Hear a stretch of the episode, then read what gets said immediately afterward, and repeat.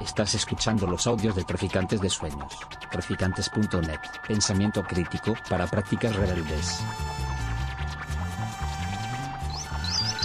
Traficantes de Sueños. Traficantes de sueños. Traficantes de sueños. Bueno, pues vamos a empezar con la presentación.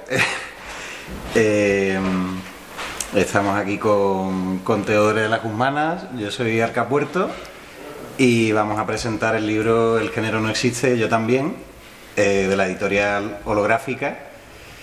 Y bueno, yo eh, voy a contar un poco cómo habíamos pensado la presentación. Eh, pues primero queríamos hablar un poco de, de la editorial. Creo que todos los que estáis aquí ya habéis oído hablar de holográfica. Pero bueno, luego también hablaremos del, del libro. Pues para el que no se lo haya leído, que tenga un poco de contexto de, de dónde viene este libro y, de qué trata.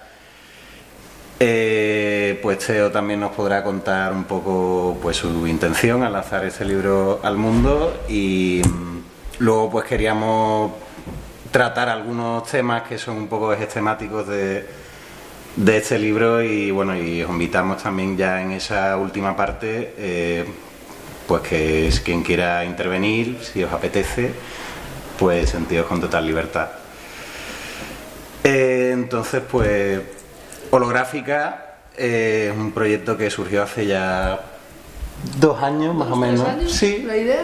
sí. eh, tramándolo llevamos dos años.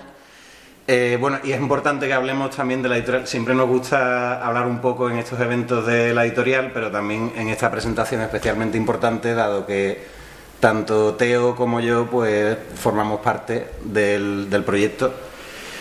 Y, sí, llevamos como dos años. Mm, sí que ha despegado más ahora en 2023, ¿no? que es cuando hemos publicado los primeros libros después de- del verano. Y mm, la idea, pues, éramos varias amigas. eh, en ese momento Teo todavía no se había incorporado. eh, pero sí, éramos varias amigas que teníamos, pues, que nos habíamos dedicado, pues, a disciplinas pues anexas a la edición. eh, bueno, yo soy traductora, correctora. Él se dedica mucho a los fanzines. Había trabajado en librerías, Claro. conocí otras editoriales. Eso es. Y bueno, y tanto él como tú sois ilustradores. Y bueno, pues la idea era un poco, pues sabíamos que había un tipo de libros muy concretos que nos gustaban, pues libros así combativos eh, sobre pues transfeminismo, que si discursos queer, que si anticapitalismo al final, ¿no? Eh, pues unos libros que nos gustaban mucho y pues teníamos la idea pues de, de, de publicar los libros que nos gustaría leer y dar un poco de voz a autores pues mm, disidentes. Sí, porque notamos que hay ciertos autores y cierta, ciertos relatos que ni siquiera en las editoriales menos mainstream están llegando. Como que pensamos que había todavía un hueco que, que quizá nosotros podíamos llenar.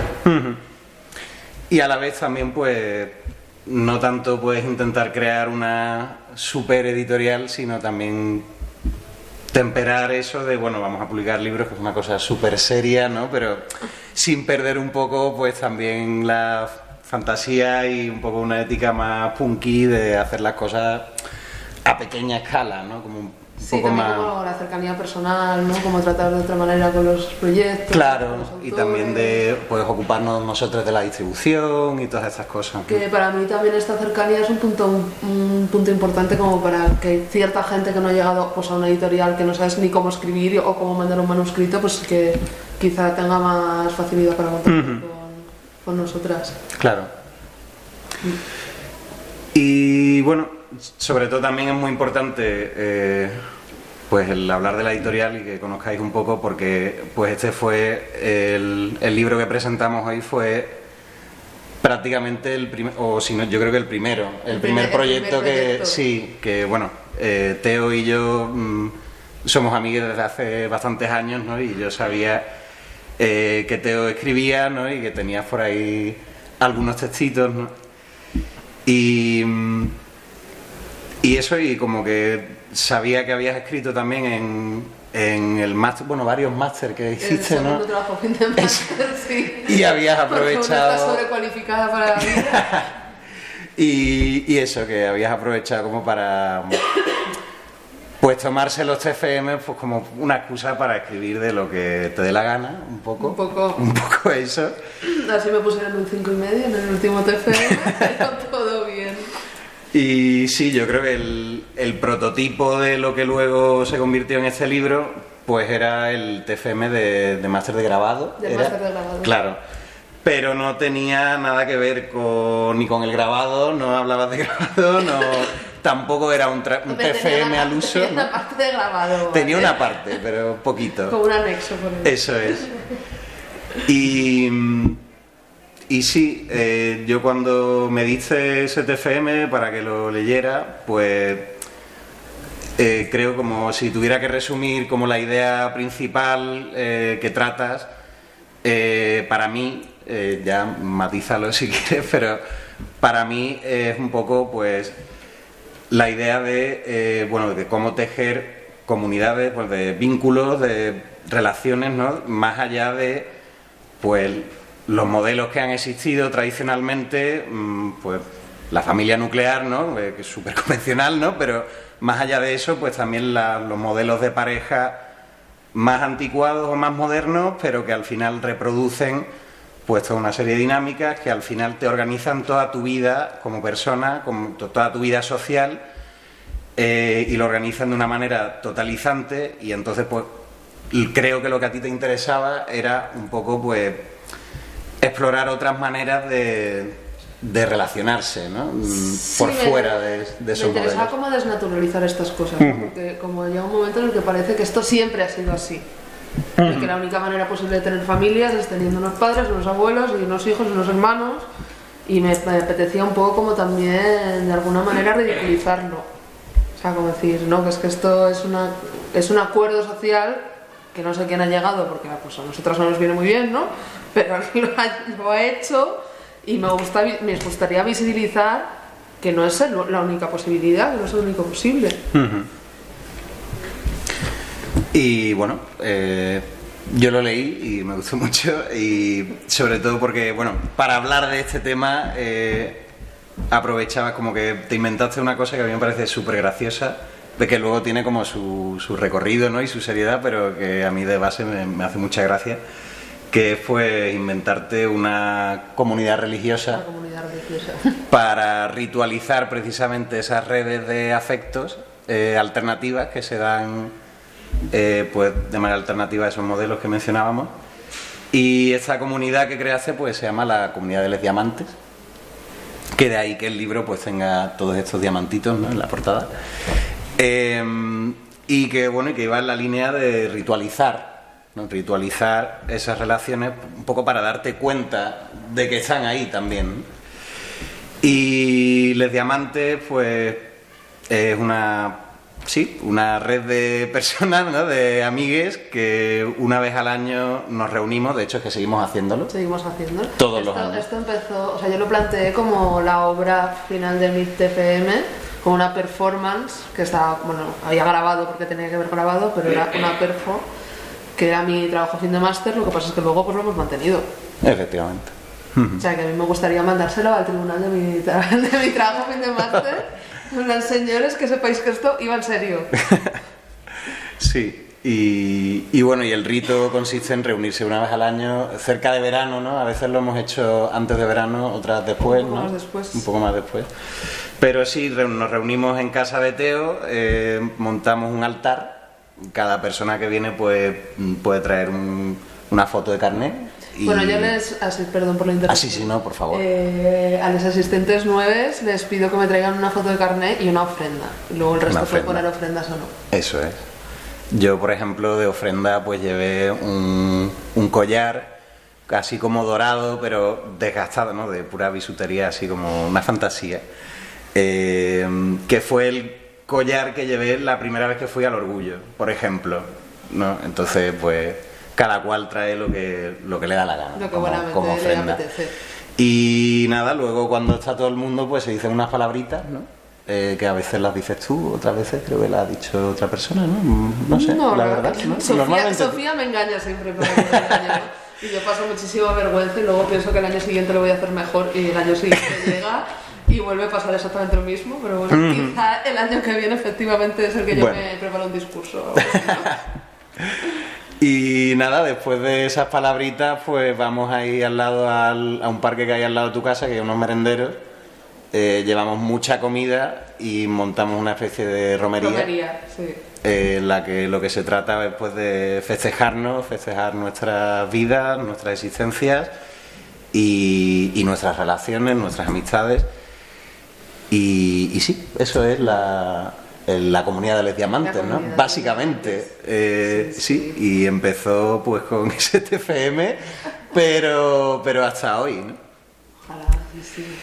Y bueno, y luego ya, pues, una vez me diste a mí a leer el TFM, también se lo diste al resto de chiques de, de la editorial y, y a otras personas, ¿no? Que, que tú querías que te dieran feedback, ¿no? Y la idea era un poco ampliar ese texto prototipo hasta crear, pues, el, libro que tenemos hoy aquí.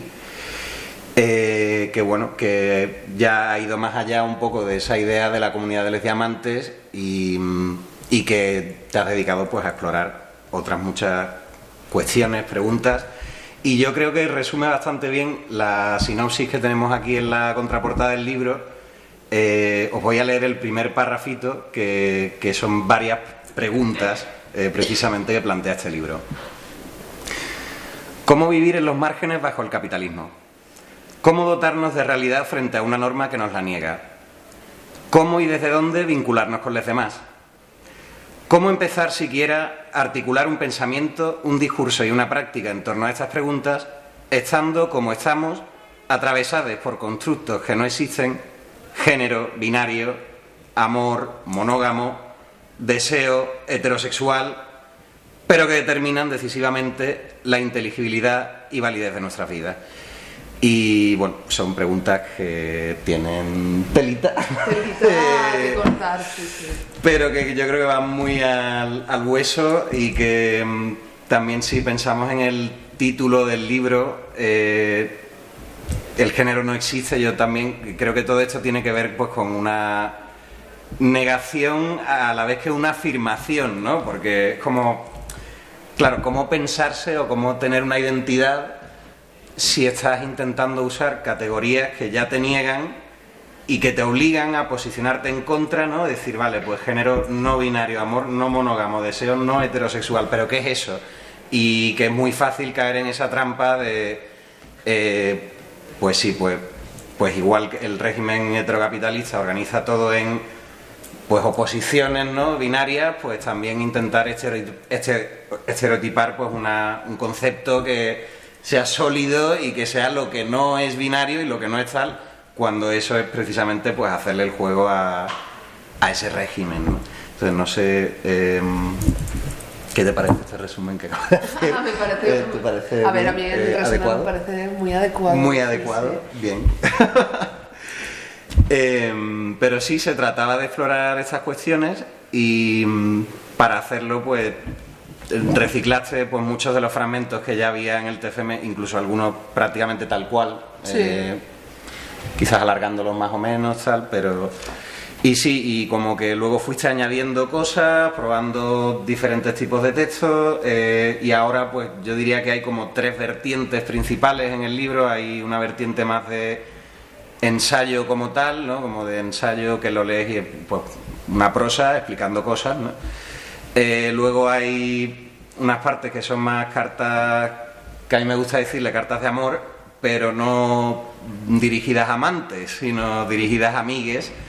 Y incluso también hay una que te diriges a tuyo del pasado, del también. Y cada una de esas cartas pues está firmada con, con diferentes nombres, ¿no? Diferentes encarnaciones tuyas.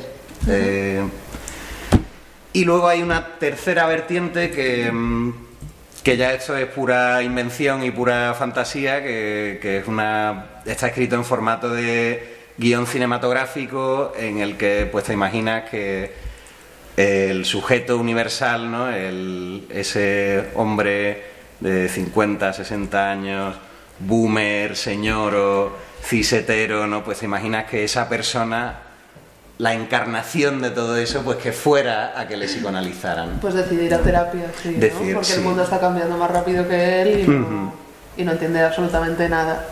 Hmm. Pues sí, yo diría que es un buen resumen. A ver, a mí en la parte del ensayo, y bueno, no- eh, Arca y yo habíamos decidido como... Bueno, a mí me gustaría que esto no fuera la típica presentación de venir a hablar de mi libro, por mucho que yo había fantaseado con esta idea antes de conseguir escribir un libro. Y entonces, Arca y yo nos habíamos planteado cómo hacer una especie de, de debate o de conversación sobre ciertos temas en el que podéis, por supuesto, intervenir cuando queráis. Y el primer tema que habíamos planteado y que a mí me gustaría relacionar con la parte de ensayo del libro es la necesidad del lenguaje. Y yo es verdad que para, escribir, para convertir el TFM en un libro sí que tuve que añadir partes, pero sobre todo el ejercicio que hice fue quitar. Porque quería rebajar el tono académico, porque me parece que al final estamos intentando, o sea, es que escribimos de una manera que no está hecha para que la entienda todo el mundo. ¿no? Como que, que alejamos a las personas de nuestro propio discurso.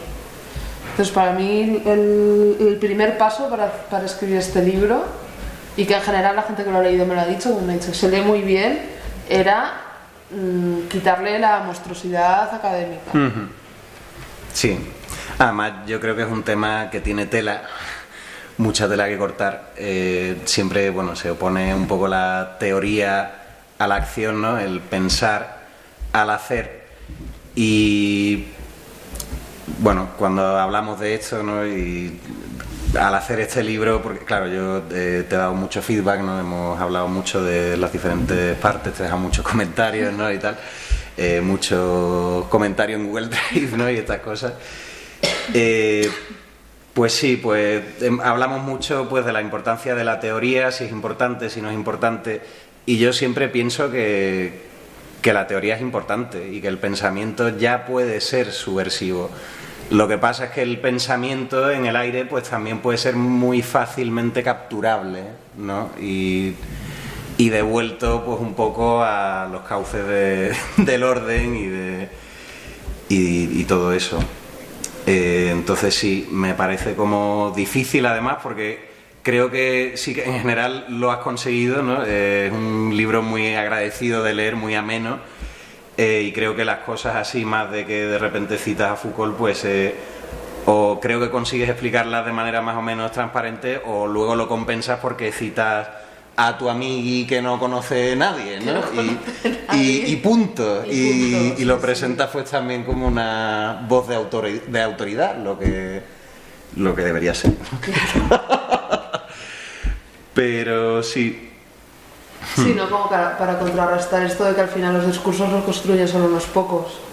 Y además esto está muy mediado por la clase, porque no cualquiera puede adquirir este conocimiento. Entonces, para mí, a mí me parece muy importante cuestionarnos también. Yo es una falta que veo en mi libro mi perspectiva de clase, porque pues yo tengo una clase más o menos privilegiada. No soy una princesa, ¿no? Pero eh, me veo a mí misma preguntándome por qué no me ha hecho más falta hablar de la clase y entiendo que es porque no supone un problema para mí. Entonces, yo creo que encontrar ahí un término medio entre no entre mm, entender a gente que no ha estudiado en la universidad como si fuera imbécil y eh, pues escribir como preciado claro. que Preciado está fenomenal, pero que también somos muy conscientes de que está en una torre de Sí. marfil Total. codeándose pues, con los otros comisarios más famosos del mundo, entiendo, ¿no? Total. Sí, o también no hace falta escribir como la Butler. Como la ejemplo, Butler. Que esto también lo menciona Es- en el libro. Es que llega un momento en el que parece que si no te has leído la Bander no eres nadie, ¿no? Y luego empiezas a preguntar y ojo, que yo me he visto muchas conferencias, pero leerme un libro entero, pues me he leído partes que me han interesado, pero no he podido con ellos, ¿eh? Sí, a mí es que me gusta leer cosas y no enterarme de nada. Entonces, entonces sí que me, me gusta bastante, pero claro. Sí, creo que hay una parte de ese academicismo que no, que no aporta o que precisamente pone trabas pone palos en las ruedas ¿no? del, del discurso. Y, y creo que está muy guay la, pues este enfoque que le has dado. Y mm, sí, iba a decir algo más, pero ahora se me ha olvidado. sí. Mm. No, no me está volviendo. Volverá después. Volverá. ¿Pasamos al siguiente tema o queréis decir algo? ¿Qué pensáis de la teoría y la práctica? ¿Sois más de pensar o de hacer?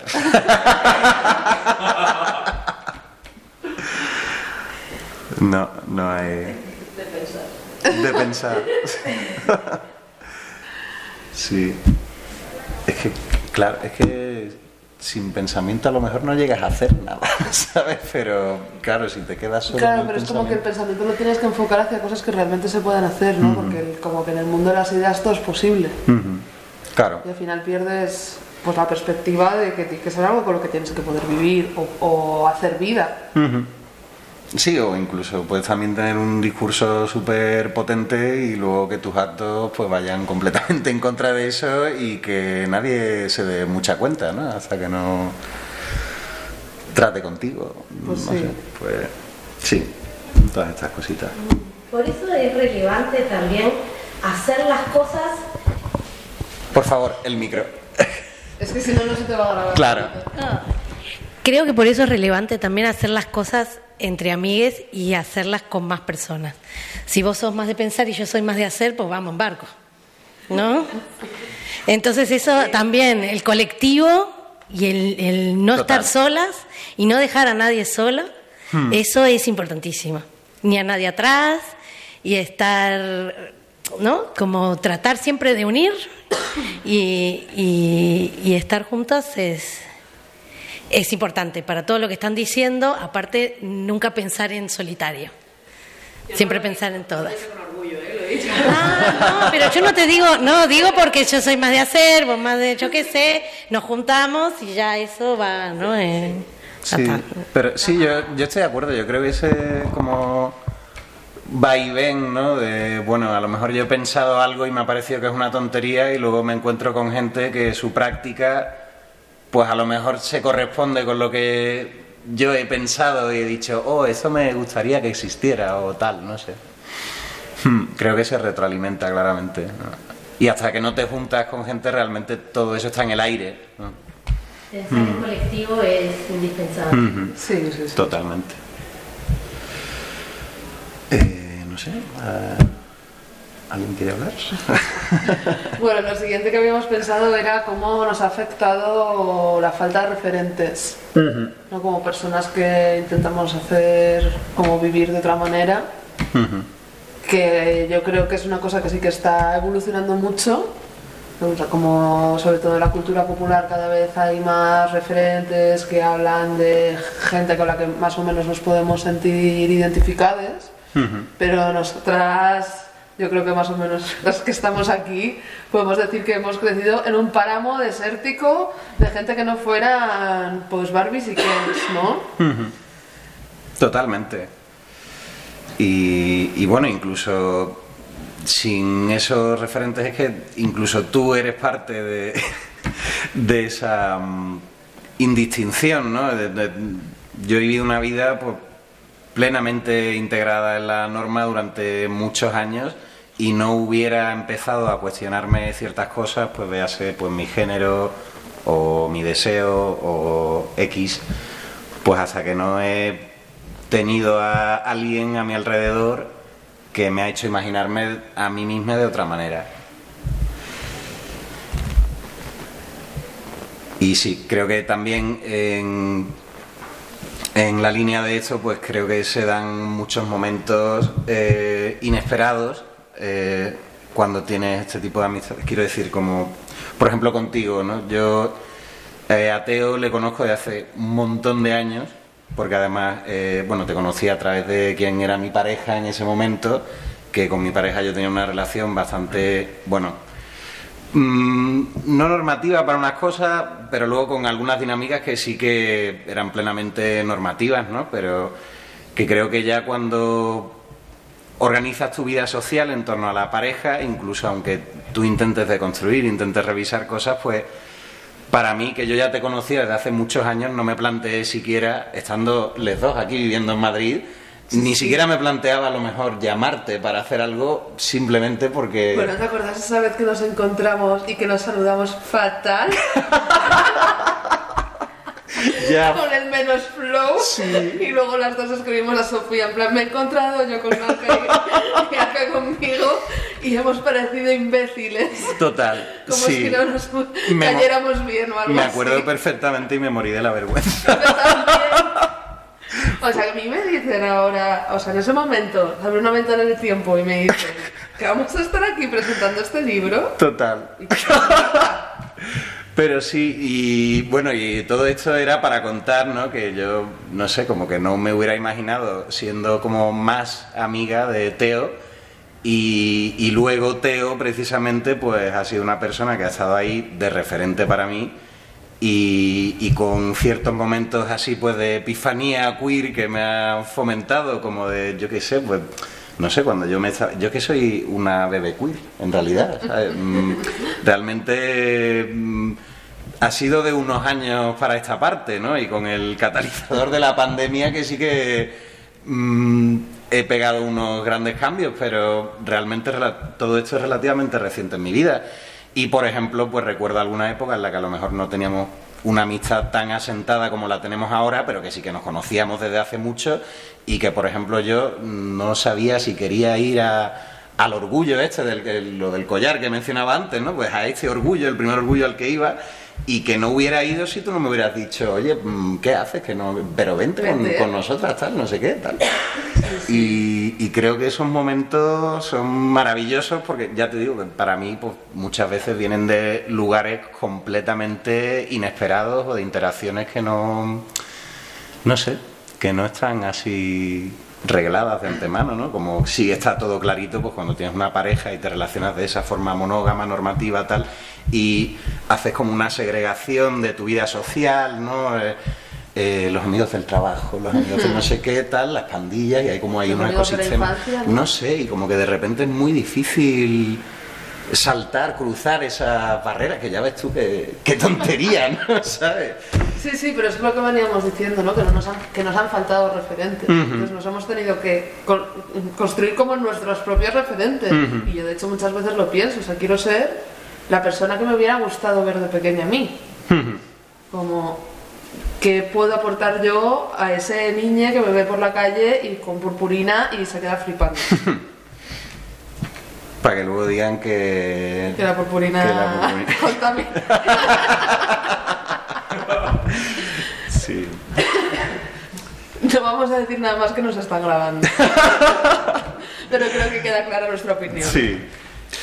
Pero bueno, no sé, os quería preguntar si tenéis alguna anécdota así de momentos de conexiones inesperadas o de interacciones que no pensabais que os podían afectar de cierta manera o y que luego supuso pues un hito en tu vida o en tu no sé. ¿No? ¿Alguien quiere el micro? Sí. Mi mujer. Hola. Bueno, yo no, no- no sé qué voy a decir, ¿eh? pero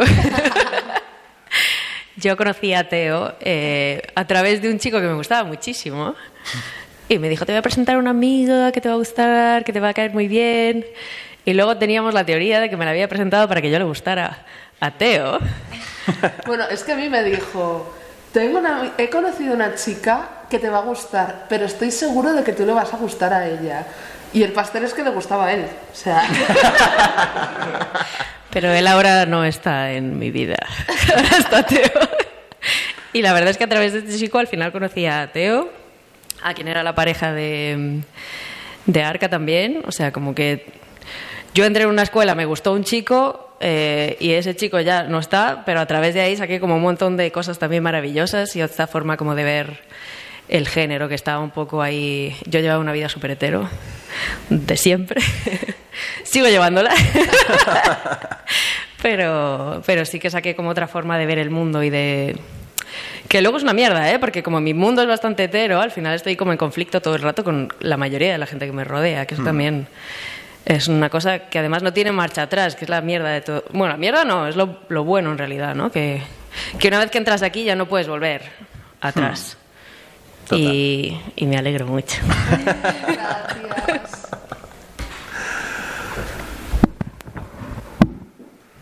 ¿Alguna anécdota más? ¿No?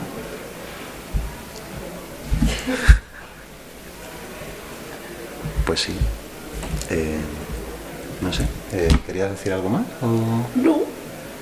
Vale, podemos pasar a lo siguiente. Bu- Ah, bueno, sí, espérate, sí. Yo quería decir algo sobre esto de los referentes también. Que como que eh, súper guay, súper sanador, ¿no? Pero también es verdad que si todo se concentra como en esa visibilización, también nos podemos equivocar de lucha, yo creo, ¿no? Como decir... em, Sí, en plan, justo antes mencionabas, ¿no? Ahora la cosa está mejorando, ¿no? Y es verdad que es genial que haya ciertos discursos que tengan mucha más visibilidad, es genial que la gente pues no tenga una imagen tan estereotipada como hace unos años pues de las personas trans o de tal o, de- o que incluso pues que ahora se hable de mm, personas no binarias y que haya gente a la que le suene y que le llegue a sonar, ¿no? Pero creo que también hay un cierto activismo eh, que se concentra mucho en eso, ¿no? En tener referentes, ¿no? Y que y al final nos equivocamos y pues pensamos que, que una serie de Netflix pues tenga gente asexual es algo revolucionario, por ejemplo, ¿no? Y sí, simplemente como que acabo de pensarlo y quería, quería Sí, es, eso. a mí me da la sensación de que nos podemos conformar con poco en este sentido, ¿no? Que como tenemos, como históricamente, bueno, históricamente, ha habido tan pocos referentes en, en cuanto nos ponen una cosa parecida a la nuestra, ya. no- y yo pienso que no sé hasta qué precio sale. Podemos permitirnos. o sea, como que tienes que elegir entre una representación nefasta o que no haya ninguna representación, entonces al final te alegras por cosas que quizá ni siquiera nos representan del todo, ¿no? Pero dices, bueno, por lo menos esto puede dar pie a que haya otras, otras cosas y que se visibilicen otras cosas, pero no se nos puede olvidar que el sistema siempre va a favorecer las cosas que más se parecen a él y que va a, a reproducirlo. Entonces, qué bien, salen gays en la tele, pero vaya, qué sorpresa, que son gays guapos, que son gays ricos, que son gays blancos y delgados, y que se casan, y que adoptan, y que compran una casa con una hipoteca y una, un monovolumen. Total, totalmente. Y esa no es nuestra lucha. Y esa no es nuestra lucha. No queremos un monovolumen, gracias. La hipoteca creo que vamos a tener que pasar por ella cuando bajen un poco los tipos de interés. Eh, Porque... quien pueda, quien pueda. Joder. No, sí, a mí eso me parece, me da mucha rabia esto. Porque yo me caigo con el caramelo también. Hmm. Miras algo en la tele y, te pone, y, y me pongo contenta. Claro, y te ilusionas. No. No, o sea, yo me he visto todas las series de Netflix que hay de amores adolescentes homosexuales que no tienen pues como ninguna profundidad, ¿no? Pues son chicos que se quieren y al final se pueden querer y yo pienso, es que lo estoy viendo porque yo no pude ver de pequeña. Ujú. O sea, yo la primera lesbiana que vi fue Esther y Maca en el Hospital Central. Que es que suena ridículo, pero, Pero es así. pero es así. Entonces es que creo que hay veces que nos conformamos con poco. Ujú. Pero bueno, chica, tampoco podemos ser perfectas, ¿no? No, total. Ay. Pues sí. Eh, sí. Nada más que añadir sobre esto. Eh, Sí, bueno, y enlazando con, la, con, pues, con las identidades, eh, las que ya existían y muchas que se están generando nuevas, ¿no? Pues a mí me gusta proponer la identidad, o sea, a mí es que las formas de identidad fijas me parecen un poco peligrosas, en el sentido de que me parece que si la estrategia que estamos llevando a cabo es generar muchísimos términos para colapsar y que dejen de tener sentido, está bien, pero que si lo que hacemos es delimitar los términos para decir, ah, pero tú no eres no sé qué exactamente, Claro. porque esto Eh, ya... no el sé qué, no sé gatekeeping, cuál". ¿no? El, el gatekeeping, ¿cómo se traduciría? No sé lo que es eso. Es un poco lo que estás describiendo. eh, quiere decir como guardar las puertas, custodiar Ah, las vale, puertas, sí. ¿no? Como establecer unos criterios muy claros de quién entra en una comunidad o un colectivo, quién no, para precisamente pues poder excluir, incluir mm, y tener claro a quién se puede excluir e incluir. Y sí, yo es que creo con est- este tema que lo hemos hablado muchísimas veces y, sí creo que, que, vamos, estoy muy de acuerdo contigo en que cuantos más términos mejor muchas veces, porque si eso genera más confusión y va a ser pues, va a querer decir que hay una incoherencia ahí que no la puede reabsorber el régimen heterocapitalista, ¿no? Eh, y en ese sentido, pues me parece bien. Me parece bien que, que se confunda todo. Y, por ejemplo, pues debates tan estériles para mí como el de bisexualidad, pansexualidad, ¿no? Es como... Totalmente, que hay unos bandos clarísimos. Hay unos bandos clarísimos, hay muchas maneras de... mm, Hay muchas maneras de definir cada una de esas dos, no tienen una definición estable, pero siempre viene alguien que, que lo ve clarísimo, ¿no? Y que lo ve claramente delimitado, ¿no? En plan, no, vi es porque te gusta más de un género y pan es porque no te importa el género tal, pero luego te vas a encontrar con una persona que no haya hecho ese ejercicio de coherencia, simplemente se llame pan porque le parece bien O porque le ha llegado ese término en un momento de su vida. Efectivamente. Y eso es súper válido. Claro, pero además en este, en este debate en concreto, como que el, el eje es cuál es más o menos transfobo. No, en plan, no, es que eh, eh, pansexual es transfobo porque no sé qué, y, y- y yo me da miedo parecer el- un cuñado el día siguiente de una boda con las gafas de sol y la corbata en la cabeza opinando, ¿sabes? Porque me parece todo un poco ridículo. De- pero de verdad, eh, se nos está yendo el foco, ¿no? O sea, hay páginas y páginas y páginas escritas sobre si es más transfobo decir mm, bisexual o pansexual y, que, y que más caño nos importa. Claro. Total. Y ya digo, a mí me parece genial que coexistan las dos etiquetas y, y que se inventen nuevas, ¿no? la verdad. Y en ese sentido también me, me parece como muy valioso el aporte de la comunidad asexual, que para eh, variedad, variación de tal, hay muchísimos términos, una riqueza de términos en plan fraisexual, demisexual. eh, bueno, ahora no me viene. pero, Ahora ya no me sé más. eh, pero sí. sí, sí. Y también recuerdo una cita que vi en un foro de, de asexualidad, el de asexuality.org, una cita famosa que me apunté y que la, la menciono mucho porque me encanta, que es que la- las etiquetas identitarias son como fractales, ¿no? que cuanto más de cerca miras, más etiquetas encuentras. Y creo que es algo es una idea bonita a lo que yo aspiraría, como sí, guay que existan esas etiquetas y esas maneras de entenderse, eh, pero que no sirvan para fijarlo y para crear también una taxonomía de pares opositivos, que está todo clarito, dónde quién hace qué, con quién y de qué manera. ¿no? Eh, sí, Y para no ponerlo, ¿no? Eh, grabarlo en piedra y decir, no, no, es que en 1997 dijiste que eras bisexual y ahora ¿qué, hace, qué estás haciendo? Claro, porque es que las identidades fijas lo que te hacen es que no puedas cambiar, no puedas eh, decir, oye, pues esto ahora ya no me, no me resuena, ¿no? Y justamente yo creo que si no hubiera llegado a la reflexión de eh, las etiquetas no son para siempre y no denotan una esencia en ti, jamás me hubiera atrevido a nombrarme trans o no binaria o no habría llegado a eso, porque hubiera pensado, no, es que yo no, esa eh, manera de ser o esa esencia estereotipada, que yo no, no sé si la tengo en mi interior. Bueno, a lo mejor me gusta poner una falda de vez en cuando, pero eso, no sé, es una cosa relativamente reciente en mi vida, ¿no? Y, y sí, y a lo mejor no hubiera empezado a usar eh, pronombres femeninos si no hubiera pensado que era una cosa completamente relativa y completamente eh, relacionada con esa época que estaba en ese, viviendo cuando, cuando empecé a presentarme así, ¿no?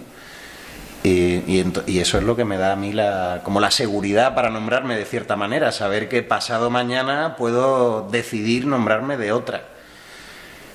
Y creo que eso es súper valioso, porque es que, pues eso, pues que a lo mejor ni, ni consideras que pueda haber otra cosa fuera de lo que ya llevas haciendo toda la vida. Hmm. Eh, no sé, ¿alguien tiene algo que decir sobre este tema? Después de lo que acabas de decir, casi igual, igual es difícil, ¿no? Bueno, gracias. Sí, no sé, pero sí, eh, no sé, es que yo creo que nunca me he sentido 100% identificada con ninguna de mis identidades, valga la redundancia, ¿no? Como que me parecía falso cuando era un chico cis, me parece ahora también un poco falso lo que sea que soy ahora. Un Y- helicóptero, querido. Un helicóptero total. Eh, sí. Y, y es una manera muy liberadora de, de, verlo. Sí, porque a mí me da la sensación de que nos permiten cambiar poco, no solo ya con esto, ¿no? sino con cualquier otra cosa. Como que tú, que es un poco lo que dice Brigitte Basallo en, en el libro de terror poli- eh, pensamiento monógamo, terror poli- poliamoroso, que ella extiende la visión de la monogamia no solo a las relaciones sexoafectivas, sino que tú te haces de un equipo de fútbol y no te vayas a cambiar de equipo de fútbol el resto de tu vida. Total. Entonces, como que a mí eso me parece que nos coarta mucho el aprendizaje y, y eso, pues sentirnos libres y con la capacidad de equivocarnos. Porque es que si yo ya tengo que elegir un equipo de fútbol para siempre, es que es una decisión muy seria. Total. Y con eso, eh, pues los hobbies o tu trabajo o tu todo. o tu forma de pensar. Total. Entonces, como, claro, la imposibilidad de cambiar también es una imposibilidad de reconocer tus propios errores. Entonces me parece que te, te da pocas opciones a crecer. Por eso me gusta todo bañarlo con un poco de fantasía, ¿no? Como inventa, que no te gusta esto, inventate otra cosa. Sí, de la fantasía, desde luego, es una fuerza muy poderosa. Eh, creo que sí, que con esto de las identidades, la realidad ¿no? Eh, objetiva, física, los hechos, están como muy sobrevalorados. Eh, sí. Y creo que tiene una fuerza inmensa de, pues, producir, ¿no? De producir cambios y de producir cosas en, en las personas. Sí, una fuerza de activación, sí. Y nada, como vamos de hora. Eh, bueno, son casi las 8. vale. Eh, podemos pasar a- al último punto, ¿no? Eh, el de la ritualización. Hmm. Pues con esto que hablábamos antes, ¿no? De la comunidad de los diamantes, ¿no? Y, sí, como ritualizar las cosas puede ser una buena manera de darte cuenta de que están ahí, ¿no? O de cómo las haces y de darle un cierto valor y sobre todo, pues lo que decíamos antes, ¿no? Si eh, estás intentando explorar una manera alternativa de relacionarte más allá, pues de eh, el monovolumen, ¿no? Eh, La hipoteca. de la hipoteca y, todo y esto. todo esto y las pandillas de amigos eh, completamente organizadas y estipuladas de quién puede verse con quién eh, pues desde luego que yo creo que ritualizar eh, las cosas que parece que no deberían ser ritualizadas es una herramienta súper poderosa y sí no sé, también me daba curiosidad como preguntaros eh, si tenéis alguna algo en vuestra vida que, que os guste ritualizar de esta manera o si tenéis alguna manera de ritualizar vuestra, vuestras relaciones o te miro a ti eh,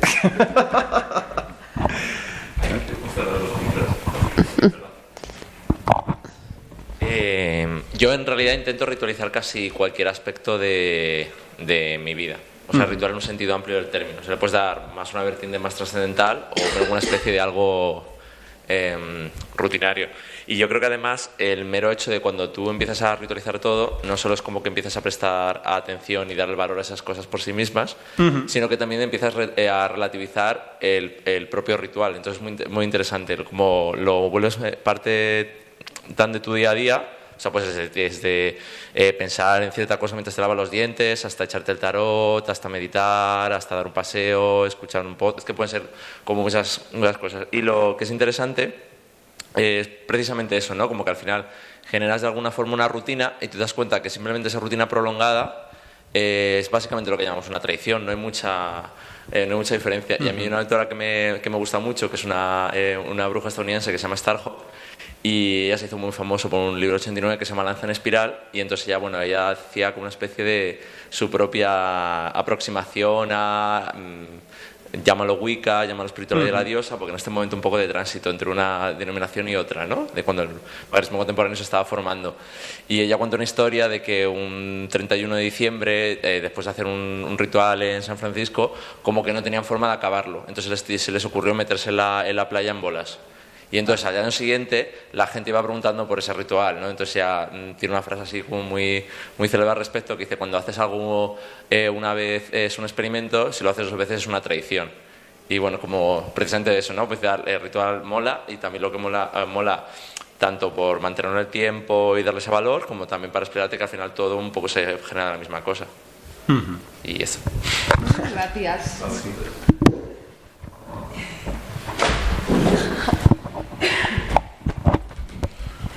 Bueno, o sea, yo, eh, por ejemplo, bueno, yo antes vivía en otra ciudad y entonces anualmente se organizaba una cata de vinos que no era, o sea, se organizaba en la ciudad. La cuestión es que desde el primer año que yo vivía allí, todos los años íbamos con nuestros amigos y bueno, Teo y Fer también venían, otra persona. Y, mm, o sea, para mí es como un ritual que ha surgido sin querer, pero es algo que yo tengo en mente que va a pasar todos los años en una fecha, que voy a reunirme con personas a las que quiero, vamos a quedar para beber vino, luego vamos a ir al pueblo donde es. Y, mm, o sea, yo no lo había pensado así, pero en realidad para mí es, o sea, es un ritual. Y entonces hay ciertas cosas que sé que van a pasar todos los años y, y para mí son rituales que en realidad le dan un significado y estructuran un poco el paso del tiempo. Y bueno. Gracias.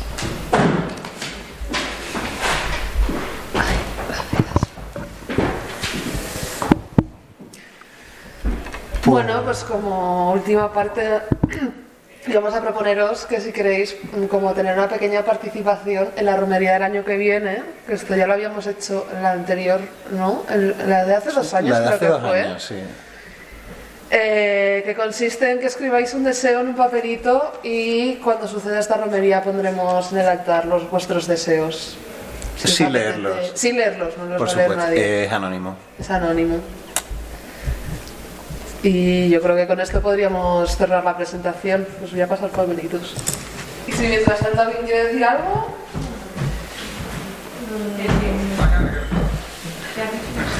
Mientras Si tanto alguien quiere añadir algo. Venga.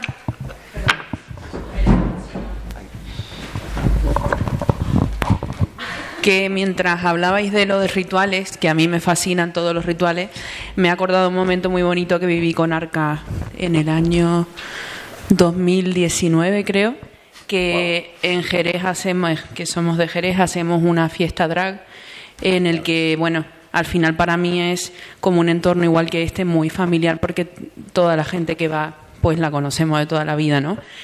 Y conocemos como sus trayectorias y sus momentos que han vivido, sobre todo en relación a su identidad. Y bueno, es un espacio que yo considero, y creo que tú también, muy seguro.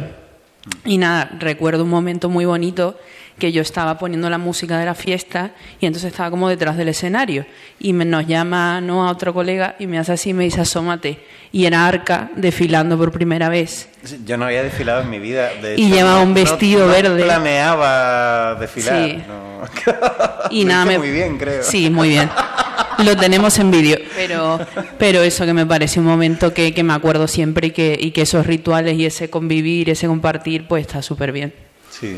Total, si esa fiesta no la hubiera montado alguien como cosa que se hace, eh, yo jamás hubiera, se me hubiera ocurrido decir, oye, voy a desfilar de repente o voy a, Claro.